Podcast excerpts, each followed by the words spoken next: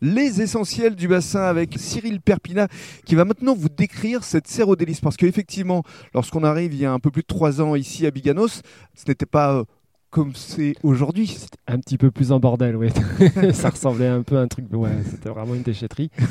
et, euh, et, du coup, maintenant, ben, quand on arrive sur le parking, on a ben, bien évidemment la serre qu'on voit tout de suite, mais on a aussi euh, des espaces un peu paysagers, mais toujours en restant dans le comestible, puisque j'essaye de mettre en valeur les plantes qu'on produit et qu'on propose, pour que les gens se rendent compte euh, à la fois de leur, de leur volume et à la fois des soins éventuels que ça peut nécessiter. Donc, il y a des, euh, j'ai un jardin euh, paysager par, une petite, par un petit jeune qui s'appelle Akebia, qui mmh. fait des, du design paysager qui est, qui est très très fort et sur un jardin donc, qui n'est pas du tout entretenu, qui est juste paillé mais qui n'a pas d'arrosage. Ça permet aux gens de se rendre compte ce qui est vraiment hyper costaud. Mmh.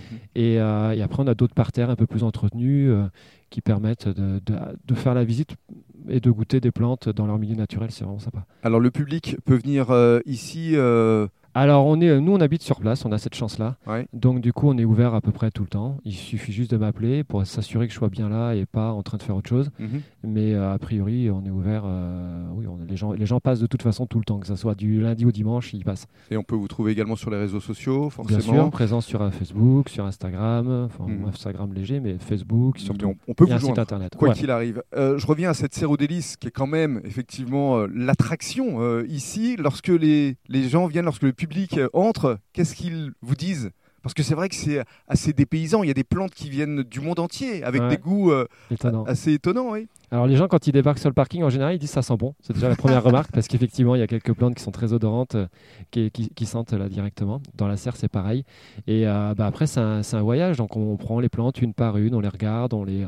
C'est vraiment un voyage des cinq sens. On les déguste. on les déguste, on les sent, on les touche c'est euh, ça fait travailler vraiment tout l'imaginaire et tout le côté un petit peu euh, affectif qu'on peut avoir avec une plante mm. autre que juste l'aspect euh, mm. purement ornemental. Et c'est les gens sont en général contents, ils repartent avec des des, goûts, des saveurs, des fois des souvenirs d'enfance qui remontent. Enfin, c'est vraiment, vraiment très sympa. Quelles sont les plantes qui fonctionnent le mieux ici? Euh, dans les plantes, alors celles de, de milieu sec euh, et qui n'ont pas besoin d'entretien marchent très très bien.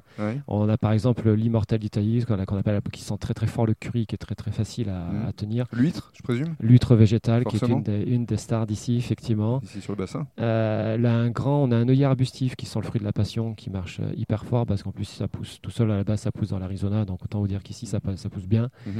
Et une autre qui sent l'olive verte, qui est très très intéressante, et l'ail. Mhm. un ail d'Afrique du Sud qui, qui, marche. Qui reste en bouche. qui reste bien en bouche, je crois que tu as pu t'en rendre compte.